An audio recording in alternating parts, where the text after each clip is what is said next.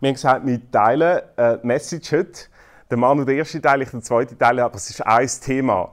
Nämlich Worship bedeutet Partizipation. Nicht Performance, nicht Produktion, nicht Konsumation, sondern Partizipation. Ich möchte einsteigen mit einer Bewegung im 16. Jahrhundert, die sie in der Kirche gegeben hat, mit den Puritanern. Die sind aus, aus England gekommen, dort ist das entstanden. Die sind nach der Reformation gekommen und die Reformation hat etabliert, Bibel, das Wort Gottes, Predigt am Sonntag, musst gehen. Ähm, der Belief war mega wichtig, die Orthodoxie. Und dann sind darauf Puritaner gekommen und die haben Folgendes gesagt. Puritaner, das bedeutet eigentlich die Reinen. Und sie haben ein Anliegen gehabt, dass sie gesagt haben, Glaube ist schon gut in der Ratio, im Kopf. Glaube ist schon gut am Sonntagmorgen, aber es muss in den Alltag eingehen. Und die sind ziemlich krass gewesen, die Puritaner. Ähm, wirklich krass. Aber sie haben etwas mega Richtiges betont. Das ist immer so bei jeder geschichtlichen Strömung. Sie betonen äh, meistens etwas mega Richtiges, aber es kann missverstanden oder übertrieben werden. So wie wir, oder? Wir sagen, wir werden, wissen es noch nicht, wir werden es vielleicht wieder mal in dieser Form machen. Der Manu hat gesagt, es vermittelt vielleicht ein falsches Bild, wenn wir da vorne sind und die Leute da unten. Es ist aber nicht falsch, dass wir da vorne stehen. Der Unterschied ist der, es ist nicht falsch, aber es kann ein falsches Bild vermitteln. Das ist, der, das ist der tricky point. Und jetzt die Puritaner, die, die haben etwas mega Wichtiges gesagt. Sie haben gesagt, also es war ein bisschen streng, aber sie haben gesagt, der Glaube muss in den Alltag. Und jetzt, was haben sie gesagt? Sie haben gesagt, am Sonntag darf nur der mal Kommunion nehmen, wenn er unter der Woche gesungen hat. Also nicht nur, wenn er die Bibel gelesen hat oder gebetet hat, sondern, und ich weiß nicht genau, wie sie das geprüft haben, aber ähm, der Calvin hat ja das schon institutionalisiert. Der Calvin hat so Laienpastoren gehabt, die sind angestellt gewesen, die sind unter der Woche in die Häuser schauen, was passiert. Ja, ob die richtig genug fromm sind und so weiter. Und Puritaner hat einfach gesagt, es muss gesungen sein. Wie kommen sie auf die Idee? Ich sage einen mega steilen Satz. Die höchste Form von Theologie ist Singen. Die höchste Form von Theologie ist Singen. Wir haben darum eine Serie über, über Singen, Musik und Singen in der Kirche und im Alltag. Und ich bin von dem tief, tief überzeugt, die höchste Theologie ist Singen. Es längt nicht einfach alles richtig verstehen vom Glauben, sondern es muss gesungen werden. Ich möchte das heute noch ein bisschen genauer anschauen. Und zwar möchte ich anschauen, Offenbarung 4 bis 5, die Kapitel und dann ein bisschen darüber raus. Der Johannes der hat einen Einblick in die Herrlichkeit, wo Gott ist.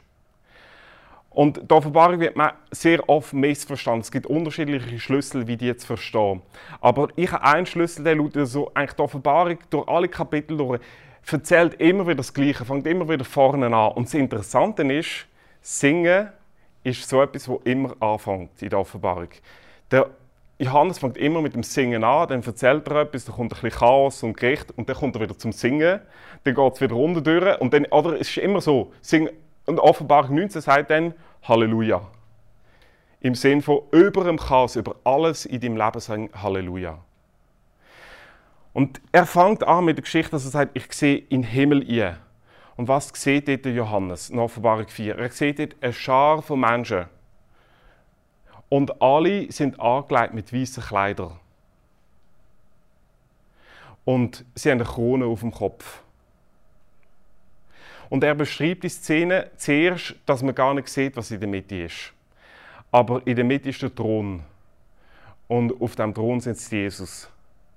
Und all die Leute stehen um den Thron herum. Das sind alles die Heiligen. Das, ist, das sind mehr in der Zukunft.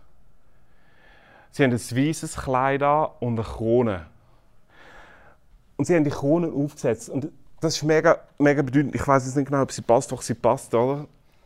Es ist dann so, ich habe mein weißes T-Shirt abgezogen und gewechselt. Wieso? Es hat eine Bedeutung, das weiße T-Shirt und die Krone. Und zwar das weiße T-Shirt oder das weiße Kleid, von dem hat Jesus schon mal. Und er sagt, zum vor den Thron von Gott zu kommen, fühlen wir uns sehr oft nicht würdig. Wir fühlen uns so, als hätten wir ein dreckiges Kleid, ein dunkles Kleid. Oder wir haben etwas in unserem, in unserem Kleid, wo, wo festhakt, wo uns nachgeht.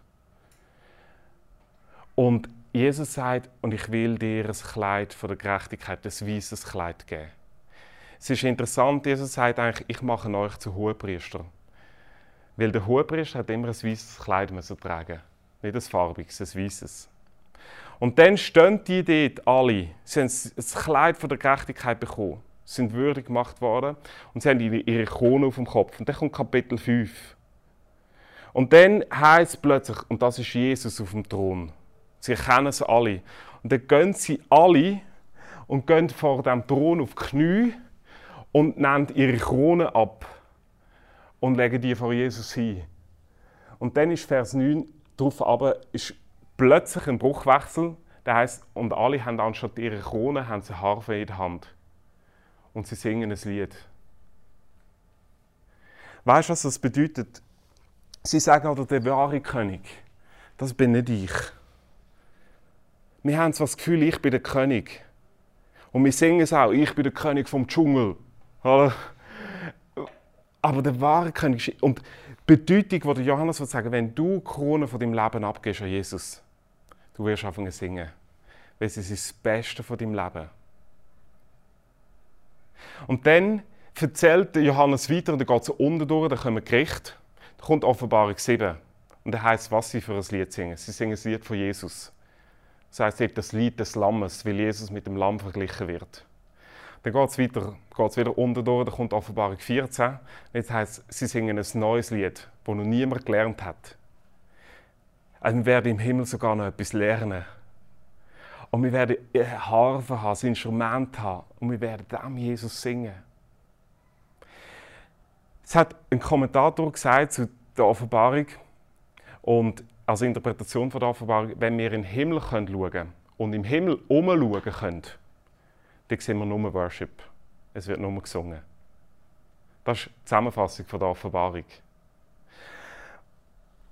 Darum komme ich zu dem Gedanken, die höchste Form von Theologie ist Singen. Warum? Der Augustinus, das war der Erste, der sechs Bände geschrieben hat zu Musik und Singen in der Kirche. er hat gesagt, wenn du singst, betest, betest du doppelt. Wenn du singst, glaubst du tiefer. Weil es ist, es ist übrigens auch anatomisch beweisbar. Singen ist, ist neurologisch tiefer als Reden. Und ich habe es vor zwei Wochen gesagt, es gibt Schädel-Hirn-Traumapatienten, die nicht mehr reden können, aber sie können noch singen. Wenn wir etwas nicht mehr können, wir werden noch können singen Aber es, es gibt drei Probleme. Oh, jetzt, meine Güte, ich habe gesagt 10 Minuten, hä? Ja, das gebe ich ein scheu. Drei Probleme. Das erste Problem, wieso singen? Ja, längt es nicht einfach zu glauben, längt es nicht einfach das zu bekennen. Der Jonathan Edwards hat gesagt, wenn du bei der Religion kein Gefühl hast, dann ist das Sünde. Wenn es nicht wenn es sich nicht bewegt, wenn es nicht rauskommt, wenn es nicht deine innerste Antriebsfeder ist, dann, dann hast du es noch nicht erlebt. Der Lewis, der C.S. Lewis, der Schöpfer von Narnia, der hat das Problem damit gehabt. Er war Literaturwissenschaftler an der Uni von Oxford und er hat sich gefragt, wieso muss ich loben? Er hat sich erst später bekehrt in seinem Leben. Erst, er war sehr Atheist, hat eine mega Wende erlebt zum christlichen Glauben hin. Und dann ist er jeden Sonntag in die. Und er hat gesagt, ich gehe nicht in die Kirche wegen den Leuten, ich gehe auch nicht in die Kirche wegen dem Singen, weil das ist immer noch vierte und fünfte Klasse. Ja. Texte sind mega seicht, das ist ja klar, dass er das als Literaturprofessor sagt, aber Musik ist so gerade schlecht. Ich gehe trotzdem, aber wieso soll ich loben? Da hat er eine Einsicht gehabt. Er beschreibt das in, der, in, in seinem Aufsatz äh, Herrlichkeit. Er sagt, plötzlich habe ich entdeckt, dass Leute, die spontan Freude an etwas haben, automatisch anfangen zu loben anfangen zu singen im übertragenen Sinn. Und dann habe ich gesagt, aha, Loben drückt Freude nicht nur aus, sondern es macht Freude noch vollkommen. Singen drückt unseren unser Glauben nicht nur aus, sondern es macht unseren Glauben vollkommen. Das erste Problem ist das vom C.S. Lewis. Er hat gesagt, ja, stimmt. Loben ist eigentlich, das ist logisch. Es ist logisch.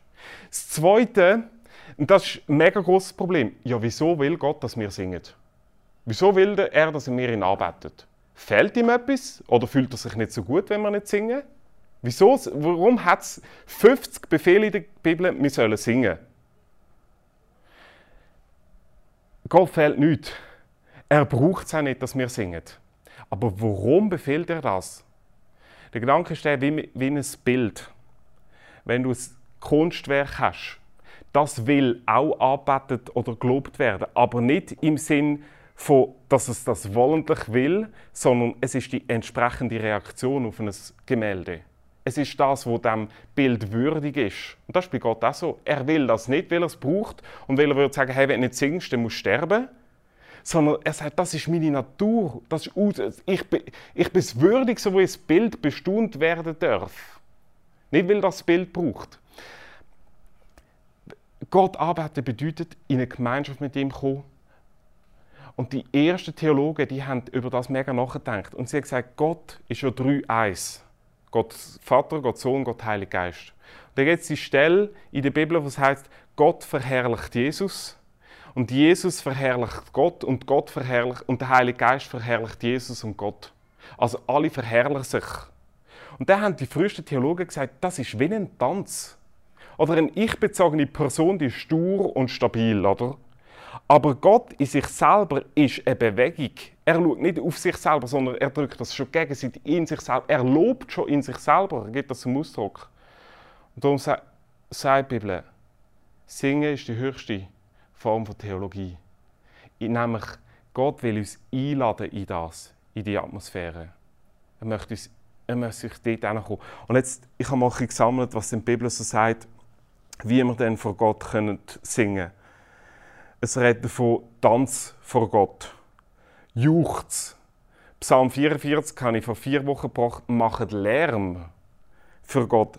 Knühlet ab, fallet nieder, klatscht, spielt. Meine Frage ist, wo hast du das schon mal gemacht? Ich glaube einfach, wenn du mal auf die Knie gehst und zu Jesus singst, das, ich habe das angefangen bei mir daheim, aber es ist etwas anderes. Es macht etwas mit dir. Wenn du sagst, Jesus, du, du, meine, du bist der König, nicht ich. Ich sage immer, schade ist, wenn das erste Mal, wo du auf die Knie gehst vor Jesus, der Himmel ist. Schade ist, wenn du das noch nicht gelernt hast jetzt. Der John Hyde, von dem hat man gesagt, er war ein, ein, ein Erweckungsprediger, wo der Leichenbestatter kam und, und äh, er war da der Leichenbestatterin gewaschen und hat er festgestellt, der hat eine unglaubliche Hornhaut an den Knien. Weil er mehr auf den Knien betet hat als predigt. Und ich glaube, das war seine Kraft. Der hat geworshipped.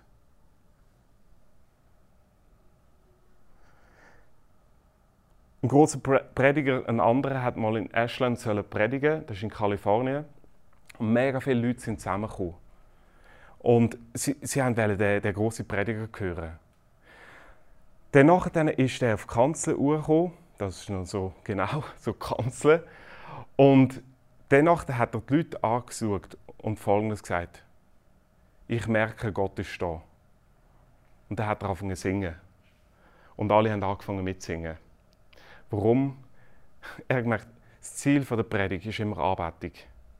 Er hat keine Predigt gehabt, sondern die haben nur, sie haben nur angefangen zu singen. Innerhalb von 10 Minuten sind 50 bis 60 Personen vorgekommen und sind auf die Knie gegangen. Und haben sich dort für ein Leben mit Jesus entschieden. Schlussendlich, schau, wenn Gott da ist, dann fangst du an singen. Das Erste, was wir werden machen im Himmel, ist singen. Das Erste, was wir werden machen, ist auf die Knie gehen. Ich möchte, ich möchte dich einladen, manchmal fühlen wir uns unwürdig. Wir haben das Gefühl, wir haben ein dreckiges Kleid, wir können gar nicht singen. Der Gott ist so groß. Er gibt dir das Kleid von der Gerechtigkeit. Er hat Jesus dafür in den Tod gegeben. Es war ein Tausch, den er gemacht hat. Das ist wie das erste Jahr, das du musst geben musst. Ein Jahr zu Jesus als dein Retter. Und, und das zweite, das ist ein Jahr zu Jesus als dein König. Sagst, und du bist der Herr, nicht mehr ich. Lasst uns noch in, in, drei Lieder eingehen, wo wir das werden singen und werden sagen, ein bisschen andere Worte, aber wo wir sagen, Jesus, du bist das Beste. Ich möchte dir zuwinken. Ich möchte zu dir singen. Ich möchte alles dir hingeben. Ich, die höchste Form von Theologie ist Singen. Lasst uns machen. Lasst uns auch zusammen aufstehen. Und das bekunden, mit dem wir aufstehen. Und ich möchte noch äh, zum Schluss etwas sagen. es hat eine, eine Frau gegeben, die hat nicht können Die, die hat nicht können aufstehen, weil sie behindert ist. Und sie ist immer mit dem Mann im Gottesdienst, hat sie immer in Gottesdienst gefahren mit dem Rollstuhl. Und danach dann ist immer die Aufforderung gekommen, jetzt steht auf zum Lobpreis. Erhebt euch. Und sie, sie hat es jedes Mal versucht, sie hat es nicht können. Sie war gelähmt. Aber jedes Mal, wenn du kommst, lass uns zusammen aufstehen. Ihr Mann ist aufgestanden und sie hat seine Hand geschnappt. Und während dem ganzen Worship hat sie die Hand gehabt. Nicht, weil sie so unglaublich verliebt war, sondern sie hat damit, und dann ist der Pastor auf sie zugekommen, warum hebst du immer die Hand von deinem Mann an, doch mal beide Hände in die Luft haben beim Worship. Und sie hat gesagt, nein, das ist meine Form, wo ich sagen ich, ich stehe mit auf. Und ich weiß eines, wenn der Jesus wiederkommt, werde ich aufstehen. Dann werde ich mit meinen eigenen Füßen aufstehen. Jetzt stehe ich nur indirekt durch meinen Mann auf. Darum habe ich seine Hand. Jesus ist das Beste. Sing das von ganzem Herzen.